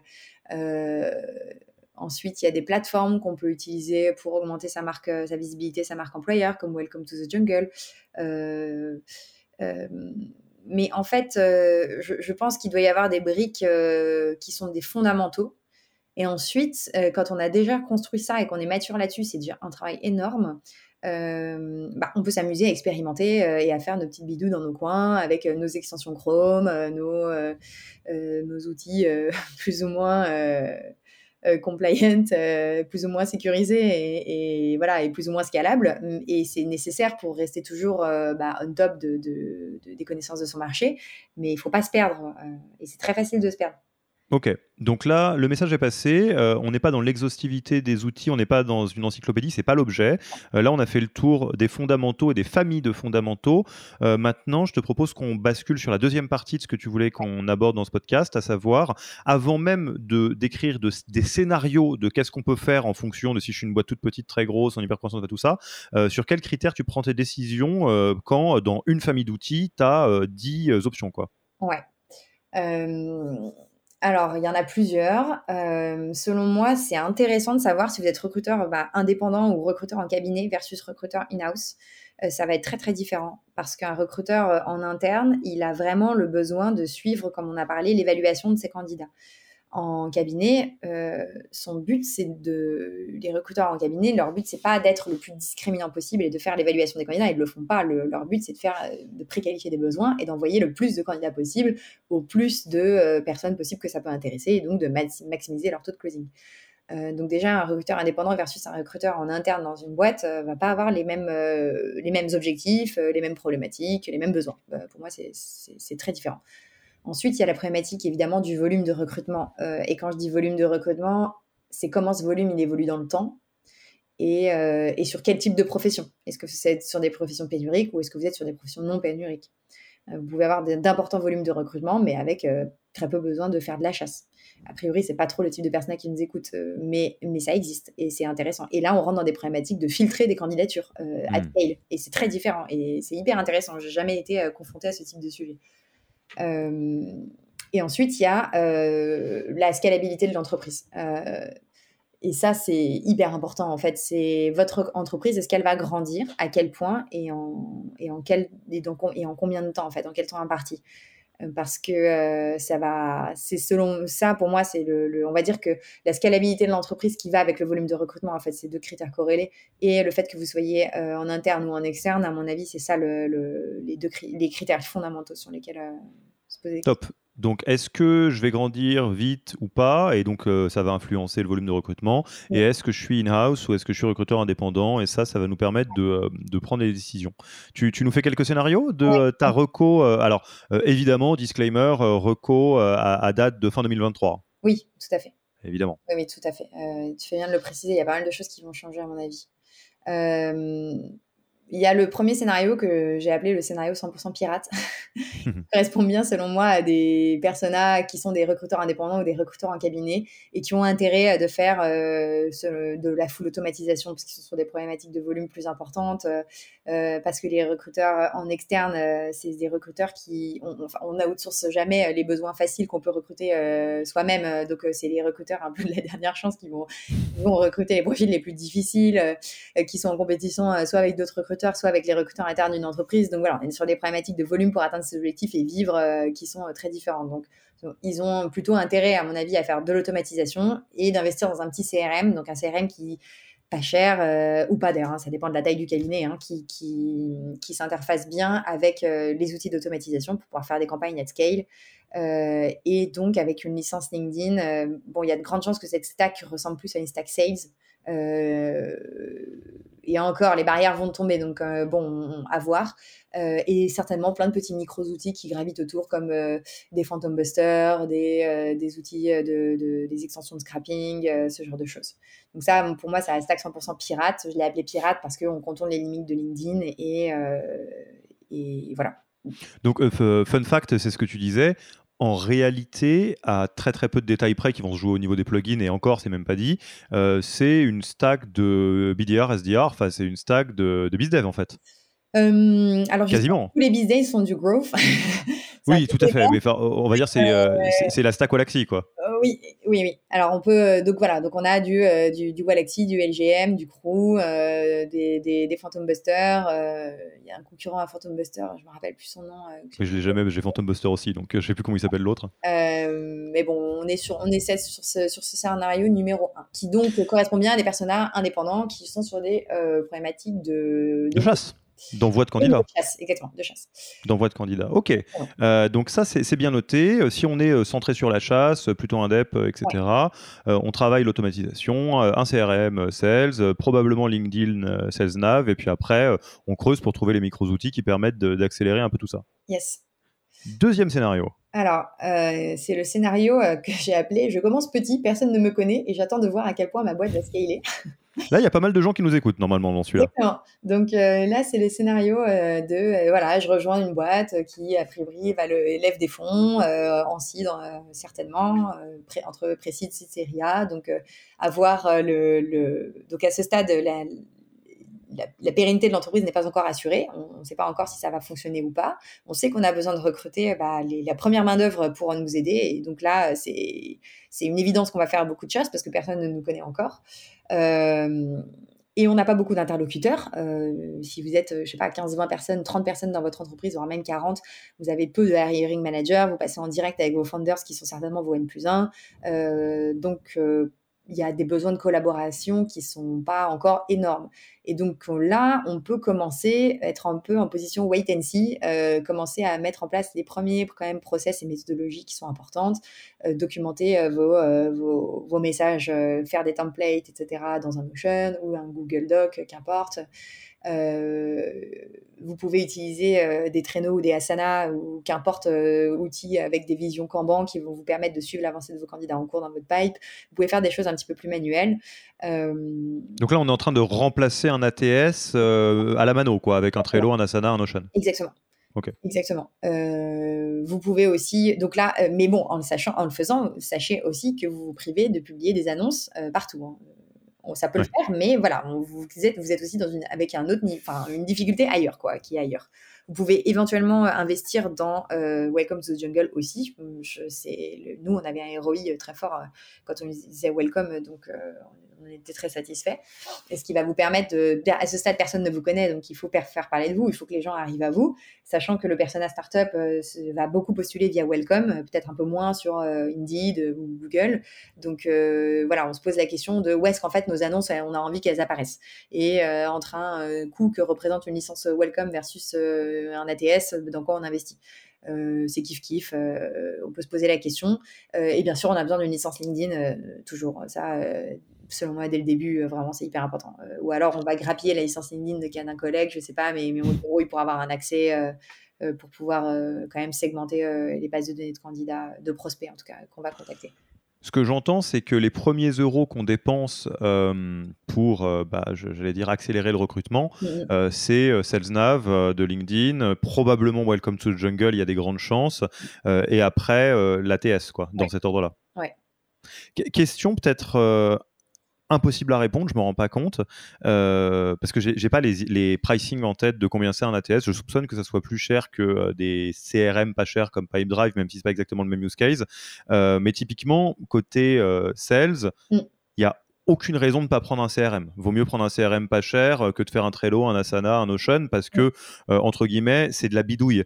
toi, dans quel cas de figure tu, entre guillemets, mets ton tampon sur oui, ok, bidouiller, je comprends, c'est cher, c'est pas le moment.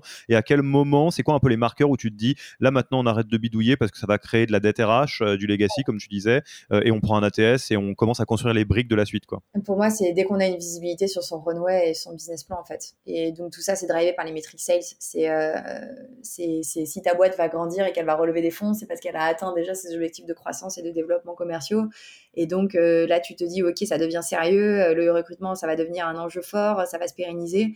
Euh, on est en train de lever la prochaine levée. Euh, et donc ça, pareil, ça, ne se fait pas en, 30, en un jour ou en une semaine ou en un mois de relever des fonds. Donc on a une visibilité quand même par rapport à ça, on peut l'anticiper. Donc en tout cas, c'est le moment de faire des benchmarks.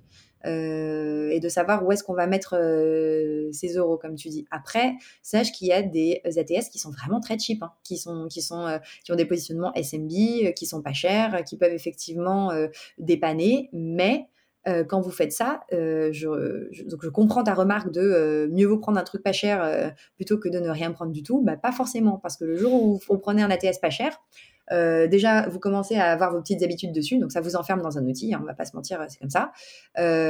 après, pour en sortir, bah, c'est compliqué, il faut à la fois, faut se remettre dans des benchmarks, reconvaincre votre top management, il faut vous dire, faut leur dire que vous êtes trompé, ou alors que, ou alors les prévenir dès le début qu'on va faire ça, mais qu'on va changer dans deux ans.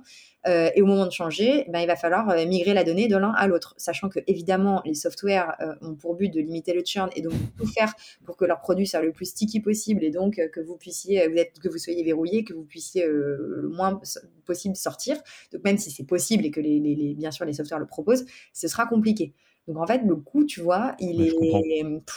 franchement, c'est vraiment kiff-kiff. Hein. Ça dépend de ta maturité. En fait, c'est toi en tant qu'opérationnel, c'est qui va le faire déjà le travail. Parce que euh, paramétrer des outils, c'est chiant. Euh, faire des benchmarks, c'est chiant.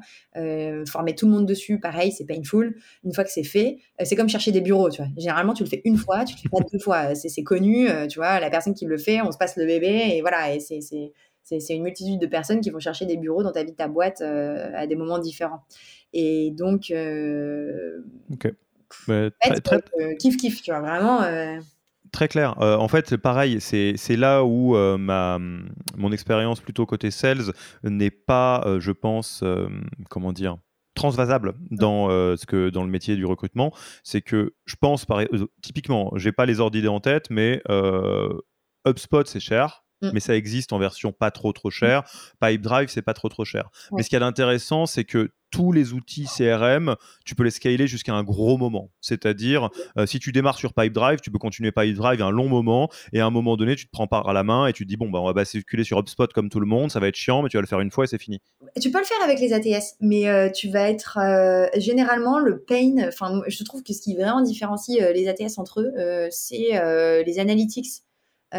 Il y a des ATS pas chers qui vont te montrer qu'ils ont des analytics avec des beaux tableaux et tout. En fait, c'est un, vous allez, euh, il y a de grandes chances qu'en fait les données qui sont vraiment importantes euh, pour vous d'analyser, euh, votre ATS vous les proposera pas. par contre, sur l'aspect collaboration, sur l'aspect nombre de personnes que tu peux rentrer dans mon ATS, pareil, est-ce que tu peux amener des CSV dans ton ATS ou pas Généralement, enfin, il y a quand même, il y a des mini critères qui sont un peu cachés. Et, et, si vous prenez le temps de faire des benchmarks à fond, et c'est épuisant, mais, mais il faut le faire, vous allez rapidement vous rendre compte que il y a des ATS effectivement qui vont vous qui vont vous permettre de vous accompagner pendant très longtemps, et d'autres qui ressemblent exactement à, à cela, mais qui, en fait euh, vont vous limiter sur des sujets importants euh, qui vont devenir euh, indispensables quand vous allez scaler. Quand vous êtes petit, vous vous en fichez un peu des analytics, tout ce que vous voulez, c'est que votre plan de recrutement il soit rempli, vous voulez mmh. regarder, surveiller un petit peu vos métriques, vous assurer que vous faites pas n'importe quoi, mais c'est pas capital. Mais quand on parle de volume de recrutement, par exemple à la Conto, ça devient indispensable les analytics. Vraiment, c'est vital en fait. Et, et, quand bien même on a tous envie d'être data oriented, la vérité c'est qu'il y a des moments dans lesquels c'est vital et d'autres dans, dans, lesquels c'est pas vital. Et donc il y a des sujets comme ça qui sont euh, qui vont trier euh, effectivement la capacité d'un software à vous accompagner longtemps ou pas. Et alors du coup, parlons-en. Euh, troisième scénario, j'imagine, c'est le scénario To the Moon. Exactement, le scénario full scalabilité.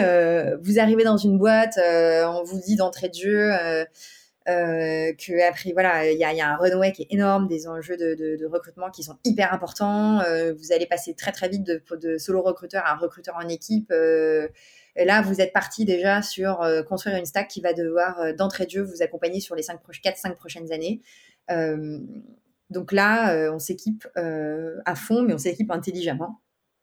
On investit dans une licence LinkedIn bien évidemment euh, on n'a pas besoin de prendre la licence euh, qui coûte 8000 euros par an, la licence LinkedIn recruteur à max. Euh, cette licence vous permet de savoir quand les personnes sont open to work ou pas. je ne l'ai jamais utilisée, ça m'a jamais empêché de recruter.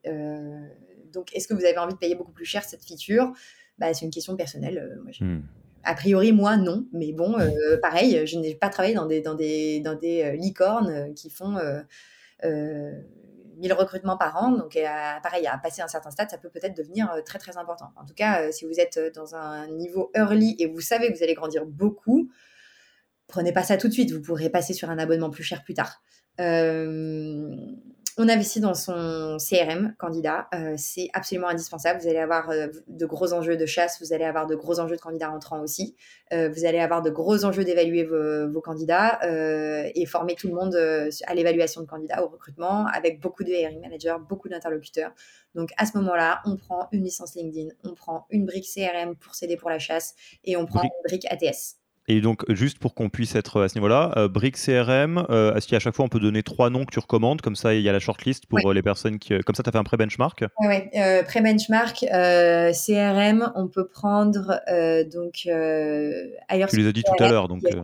On peut prendre. Excuse-moi, j'ai parlé sur toi, donc si tu peux redonner les, les CRM. On peut prendre HireSuite CRM, qui est un outil français qui s'intègre avec LinkedIn Recruiter et avec LinkedIn Sales Navigator.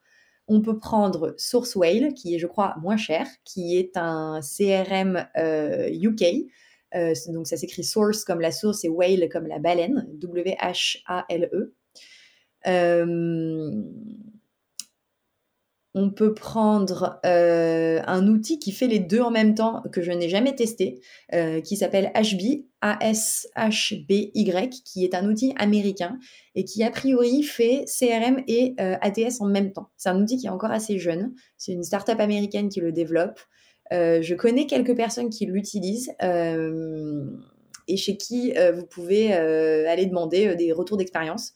Euh, je pense notamment à Christy, euh, qui est une super recruteuse euh, d'origine anglaise.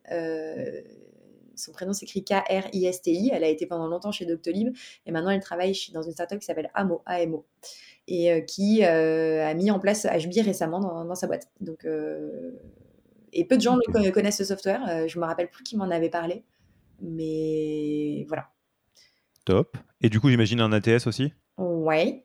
Euh, alors, je n'ai jamais utilisé Lever, euh, euh, avec qui j'avais fait des démos et des benchmarks et qui m'avait semblé extraordinairement compliqué avec une UX vraiment horrible, mais très puissant. Donc, je ne sais pas dans quelle mesure est-ce que ça vaut le coup et est-ce qu'il y a des ATS qui, proposent les mêmes fonctionnalités en plus facile. En tout cas, je pense à Greenhouse, qui a un positionnement aussi plus, euh, plus grand et qui va pouvoir vous accompagner plus loin. Euh, c'est plutôt mes recommandations. Ok, donc on a un bon ATS qu'on va garder longtemps, un bon CRM HR qu'on va garder longtemps, une licence SalesNav ou Recruiters Elite. welcome aussi, j'imagine? Oui, bah, après, tout dépend de, votre, de, de, de, de l'image de votre boîte. Ça dépend de pas mal de choses. Hein. Si vous avez des founders qui sont des repeat founders, par exemple, qui ont déjà fait euh, une première boîte euh, que tout le monde connaît, qui ont fait une exit et qui refondent une boîte, il y a de grandes chances qu'ils aient un réseau très fort, qu'ils soient déjà connus dans une communauté, que vous puissiez attirer l'attention sur vous très vite. Euh, si vous mettez en place de la marque employeur, une stratégie de marque employeur tôt, vous pouvez éventuellement vous en passer voilà, si ce n'est pas le cas, euh, vous pouvez aussi vous équiper de Welcome, euh, ça, ça aide. Tout dépend après là du, de la typologie de profil que vous recrutez. Hein. Vous pouvez investir dans un Welcome ou ailleurs. Euh, yes. Et un, un, parce que là on est arrivé au bout, on a fait les trois scénarios. Est-ce que tu es d'accord pour une question pirate un petit peu au, que, que, tu n'as pas préparée? Et donc on va voir de tête hein, ce que ça donne. Est-ce que tu aurais parce qu'on l'a bien compris, c'est vraiment des catégories d'outils. Et ce que j'aime bien, c'est que tu nous as partagé une stack qui est simple. Oui. Euh, globalement, c'est pas très compliqué, c'est pas une multiplicité d'outils euh, qui gravitent les uns autour des autres. Mm. Euh, et est-ce que tu peux nous donner de tête quelques outils que tu classerais dans la famille des, des bons petits tools? C'est-à-dire, c'est pas forcément la pièce maîtresse, c'est possible que tu leur fasses des infidélités dans le futur, mais c'est des choses que tu trouves chouettes et qui répondent peut-être à, des, à des, des besoins qui sont plus légers. Et euh, et où, on verra ce qui te revient en premier euh, le, dans la tête, euh, des fausses bonnes idées. C'est-à-dire des objets brillants, peut-être même qui sont un peu bons en marketing, mais où en vrai, c'est naze quoi. des fausses bonnes idées, genre, j'en ai pas qui me viennent en tête tout de suite. T'es pas obligé de noter les, de nommer les boîtes si ça t'embête, tu peux nommer les use cases. Vraiment, en plus, c'est sincère, hein, j'en ai pas qui me viennent en tête tout de suite. Euh, je pense que c'est hyper dur de rester concentré et créer euh, des briques euh, fortes qui sont pérennes dans le temps. Donc c'est sur, surtout là-dessus moi que je me suis concentrée. si on me demandait, alors oui, je fais, juste un tout petit point là-dessus parce que euh, je peux pas témoigner pour la partie RH, mais je peux témoigner pour la partie tool en général et je pense que c'est transférable au RH. un truc qui est une fausse bonne idée que moi j'ai, je me suis déjà pris les pieds dans le tapis une fois ou deux sur des tools d'automatisation plus pas growth marketing, sales, etc. Notamment avec la vague IA qui est arrivée, c'est Rappelez-vous bien, parce que moi je me suis déjà pris la porte une fois, une fois ou deux, que si un outil existe depuis 15 jours, c'est pas dit qu'il va survivre longtemps. Hein. Euh, et, utiliser un outil qu'on trouve plutôt cool, qui crache sans crier gare, et vous avez déjà payé la licence annuelle et tout, c'est chiant, ça m'est déjà arrivé des tonnes de fois. Euh, donc voilà, petit warning. Alors en effet, euh, bon, ça c'est un critère de décision de toute façon pour tous les outils que vous allez acheter. et là, c'est une déformation de mes anciens founders qui m'ont pas mal bourré le crâne avec ça. Mais c'est évidemment, regardez dans quoi vous êtes, enfin, quel est le stade de maturité de, de, cet outil, qui développe ça, dans quel pays, ça peut être important. Hein. On a des soucis euh, aussi euh, liés à la, à la RGPD. Euh, il y a même peut-être des outils, peut-être que vous faites une activité sensible qui est liée à la défense. vous n'avez pas envie de, que peut-être votre outil soit développé par la Russie ou la Chine. C'est, c'est, voilà, c'est pas politiquement correct forcément de le dire, mais c'est, un sujet sur lequel vos fonds sécurisant, ouais. vont, vont, vous attendre aussi. ça, c'est sûr. les outils qui vous promettent, qui vous dites, qui vous dites oui, je, je m'intègre pas encore à, à, tel outil, tel outil, mais t'inquiète, j'ai un dev, il peut me le faire. Franchement, je lui demande en une semaine, il me développe le truc. Pareil. Alors ça, euh, red flag euh, maximal. Euh, il y a de grandes chances que cette personne-là soit freelance, que l'organisation ne soit pas hyper sérieuse, que, que la qualité et de comment ça a été développé et surtout avec quelle sécurité ça ne suive pas. juste spoiler alerte, mais quand à chaque fois que vous allez intégrer votre compte Google dans un outil, c'est tout le Google de votre organisation qui est concerné en fait. Donc, donner accès à son Gmail, mais ne le faites pas à la légère. C'est très important. C'est une breach, euh, c'est une vulnérabilité représentée par les employés qui est très connue euh, de, de, de voilà. donc, c'est la casquette cyber en moi euh, là qui parle. Mais... ce que j'allais dire, on reconnaît le, le, le, pédigré là. Ah oui, non, mais vraiment, c'est absolument, c'est hyper important. ça veut dire que cette personne, elle a accès à tous vos envois et réceptions de mails. Tous. Donc, qu'est-ce qu'elle en fait après de cette donnée? Bah, Elle peut en faire ce qu'elle veut, hein, en vérité. Hein. Donc, euh, c'est pas forcément la première chose auquel on pense, mais il y a quand même des sujets de confidentialité qui sont hyper importants.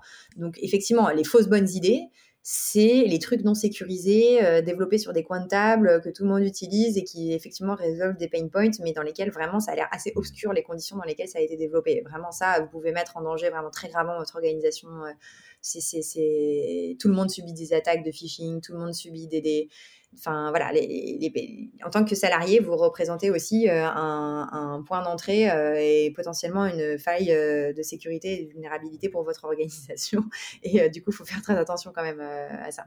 Donc encore une fois, tu vois, quand tu es indépendant, est-ce que tu t'en fous que, de te faire potentiellement hacker ton, ton Gmail? Est-ce que tes données à toi seul, elles sont si importantes et si appealing que ça par rapport à celles de ton organisation? C'est un peu différent. Donc, mais en tout cas, quand vous êtes salarié d'une boîte, vous avez une responsabilité qui voilà, de tierce, quoi. Vous portez la responsabilité aussi de votre organisation, donc faire attention. Euh, euh, voilà. Et après, la première question, les petits outils. Euh, bah moi, je pense que des outils scrapping, c'est important d'en avoir. Ça m'aide à résoudre plein de use cases. J'adore Phantom Buster. tout le monde utilise dans notre milieu l'extension Chrome Instant Data Scrapper. Donc voilà, donc ça, ça c'est un guilty pleasure, tu vois. Ça rentre totalement dans la catégorie de ce que je viens de dire de ne pas faire. Euh, parce que c'est dangereux, parce qu'on ne connaît pas les conditions dans lesquelles ça a été euh, développé. Euh, si vous n'avez pas quelqu'un, un développeur ou une personne d'une équipe de sécu qui peut regarder un peu les conditions de l'application, à quoi vous lui donnez accès au moment où vous l'installez, bah c'est un peu jouer avec le feu. Et pareil, on n'en parle pas suffisamment. Et donc, c'est pour ça que j'en viens au point que ces scénarios, vous avez un scénario 100% pirate où on va dire que vous pouvez un peu euh, mesurer les potentiels dommages collatéraux. Un scénario entre deux, on bidouille, on attend euh, de savoir dans quoi on va investir et quand on investit, on le fait bien. Et un scénario dans lequel vous savez d'entrée de jeu que vous allez avoir des objectifs très forts et une responsabilité importante. Euh, et on n'en parle voilà, pas suffisamment, mais un premier recruteur, il a une responsabilité énorme sur les épaules parce que généralement, c'est on attend de lui qu'il connaisse mieux que tout le monde ce qu'il faut faire, dans quoi investir etc. Et souvent, peu de gens regardent vraiment euh, dans le détail son travail. Et du coup, euh, il faut bien le faire bien. Quoi. Je, suis content, moi je suis euh, validé par la, team Louise Mouton parce que j'ai les deux. Hein. J'ai Instant Data Scrapper, j'ai le petit Pokéball en plugin et j'ai j'utilise Phantom Buster. juste si, vous, si c'est abstrait pour vous, les problèmes qui peuvent arriver. Euh, typiquement, les, dans les, personnalités, euh, j'allais dire, un petit peu connues de ce monde-là, je pense à Toinon Georget, qui est le patron de Walaxy, mm-hmm. et je pense à Guillaume Moubèche, qui est le patron de l'Emlist, qui a beaucoup travaillé sur l'automatisation aussi. C'est des profils LinkedIn qui se font régulièrement bannir. C'est-à-dire, toi, non Georget ou Guillaume, ils en sont à leur itération numéro 40 de profil LinkedIn et à chaque fois, tu repars plus ou moins de zéro. Donc, c'est ça qui peut vous arriver de manière très concrète. Hein. Exactement. en fait, aujourd'hui, il existe des. C'est ça un peu mon message c'est que il y a résoudre un pain à un moment T avec des solutions miracles, entre guillemets, hein, avec des très très belles promesses qui sont réelles mais euh, c'est jouer un peu avec le feu. Et puis après, il y a accepter de faire euh, quand même euh, des, des, tâches un peu manuelles, mais si vous avez une très bonne organisation et une très bonne stack d'outils, bah, c'est pas très grave, vous allez absorber ce pain, vous pouvez le gérer d'une autre façon, mais c'est un peu mon message. Et c'est un peu ce que j'ai appris de toutes mes expériences. et j'ai fait des erreurs. Hein, je ne suis pas arrivée à cette conclusion tout de suite. Hein. Vraiment, je me suis beaucoup, beaucoup, beaucoup, beaucoup posé de, questions sur ça. Bah écoute, je pense qu'on a fait un bon tour, Louise, de ce nouvel épisode. On va passer tranquillement à la fin de l'interview. Déjà, on te retrouve où, euh, notamment si on veut euh, te louer si on peut me louer, on me demande mon autorisation de me louer. Euh, bien sûr, bien sûr. Oui, oui, vous pouvez me, retrouver essentiellement sur LinkedIn. J'y suis toute la journée puisque c'est mon métier. Il y a mon, adresse mail pro aussi qui est renseignée dessus. Donc, écrivez-moi un petit mail ou un petit message sur LinkedIn. Euh, si vous avez aussi euh, des avis divergents du mien et que vous avez compris des choses que je n'ai pas vues et que je n'ai pas compris, venez me le dire, je vous en supplie, parce que c'est un travail euh, vraiment dense et fatigant de se tenir au courant de tout. Et, et du coup, si ça se trouve, j'ai dit des choses qui sont déjà obsolètes et je sans le savoir. Et quand on ne sait pas qu'on ne sait pas, c'est ce qui est pire. Donc, si vous avez compris un truc que moi j'ai pas compris, dites-le moi, ça me fera, ça va m'aider et ça me fera gagner du temps. Le message est passé et enfin tu connais notre, euh, euh, notre tradition préférée hein, de ce podcast. Je, je, crois, si je dis pas de bêtises, tu me dis si tu retombes sur euh, le même souvenir que moi, que la dernière fois tu nous avais présenté Stella, Walter. Tout à fait. Tout à fait, qui a un, un autre épisode fantastique, hein, globalement, où elle a, donc, qui était chez Luco, Luco, c'est ça, et qui est chez Alven maintenant. Euh, et euh, entre Luco et Lucas. Et, euh, et donc, bah, qu'est-ce que tu veux qu'on rencontre la prochaine fois? Parce que moi, j'ai envie de te faire confiance à 200%. Moi. Oui.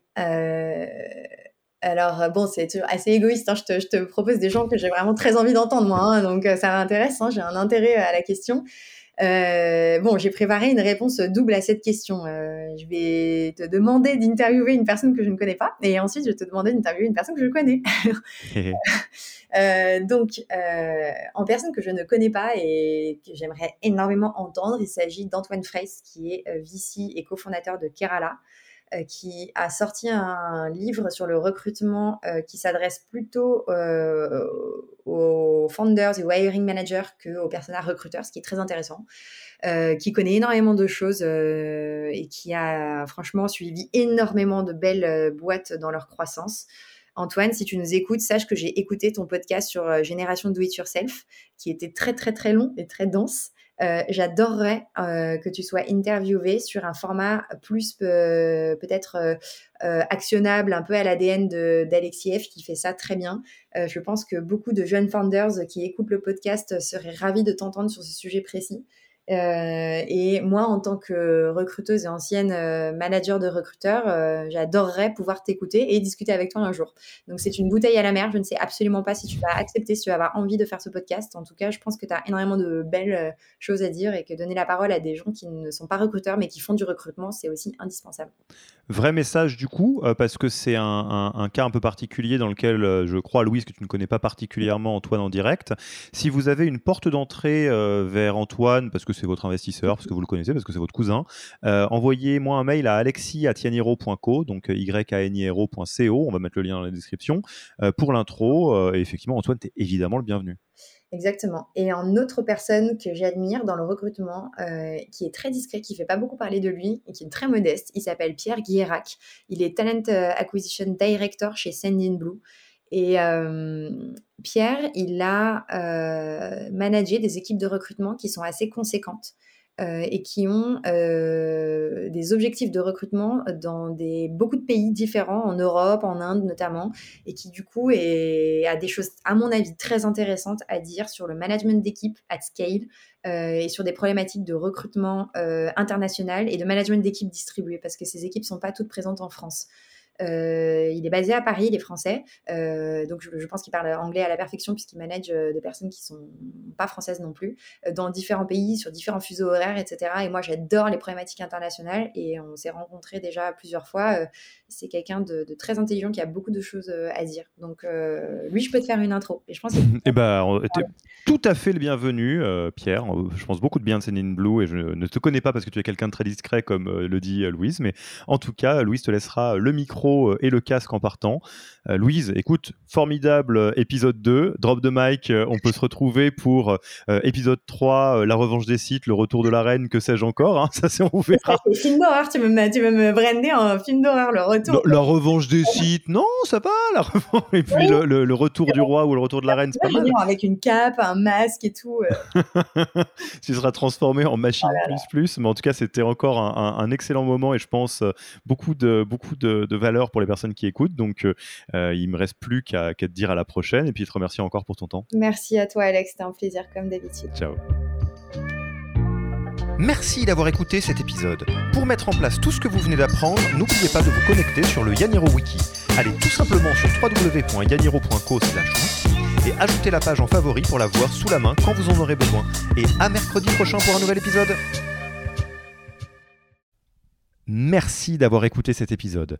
Petit rappel, si ce n'est pas encore fait, pour accéder à notre formation au management dans sa version gratuite, il vous suffit d'aller sur www.yaniro.co bonus, B-O-N-U-S. Vous y trouverez gratuitement toute notre formation en version vidéo podcast et la boîte à outils des meilleures pratiques du management dans un Notion récapitulatif. Et on ne vous demandera même pas votre email. Profitez bien de cette formation gratuite, envoyez-la à tous vos managers et à mercredi prochain pour un prochain épisode.